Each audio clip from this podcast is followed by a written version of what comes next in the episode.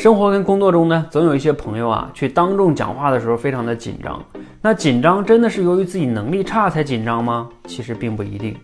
我今天呢晚上直播了一共十二位同学，其中呢有两位同学我印象挺深刻的，他们都是刚刚报名我们训练营没几天的新学员。但是呢，他来到我直播间啊，我发现他们讲的就跟在我们这练了两个月的学员一样，啊，水平挺高的其实。然后呢，我看他们的这个学员档案啊，我发现他来的时候竟然说自己当众讲话紧张，所以他们讲完了之后，我就给他们反馈，我说你其实讲的挺好的呀，真的挺不错的。但是我说你为什么会觉得自己当众讲话那么紧张呢？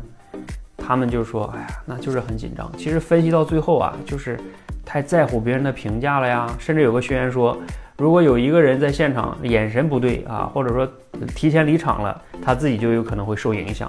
就太在乎别人的评价了，太想让所有人都满意了。就这个，就是在我们课程里边就把它定为叫心理素质的问题，也就是你的认知问题。它不仅仅是能力问题，能力都挺好的呀，啊，那就是心理问题、认知问题。所以我给他们推荐，让他们去看《被讨厌的勇气》啊，去参加我们的心理素质观呀，啊，这个都是非常非常重要的。因为你的心理跟认知不改变，你的能力练得再好，就像我们上学的时候，对吧？有的人平时考试。那成绩很好的啊，那都是班的前几名啊。结果一到大考，什么期末考试啊、中考、高考啊，完了啊，那分数那比平时的差差几十分可能，那就是由于心理问题紧张导致的，你发挥不出来你的能力。所以如果你自己也是当众讲话紧张哈，你一定要评估一下，你到底是由于能力不好，所以你讲的不好，所以你紧张，还是说你能力其实不错的，但是你就是心理的作用。你心理的问题啊，还要有心理的方法去解决；能力的问题当然需要刻意练习哈。所以这两个呢，一定要搞清楚，否则的话呢，你疯狂在那找方法、找公式解决你能力的问题，其实你心理问题没解决，这就叫方向不对，努力白费哈。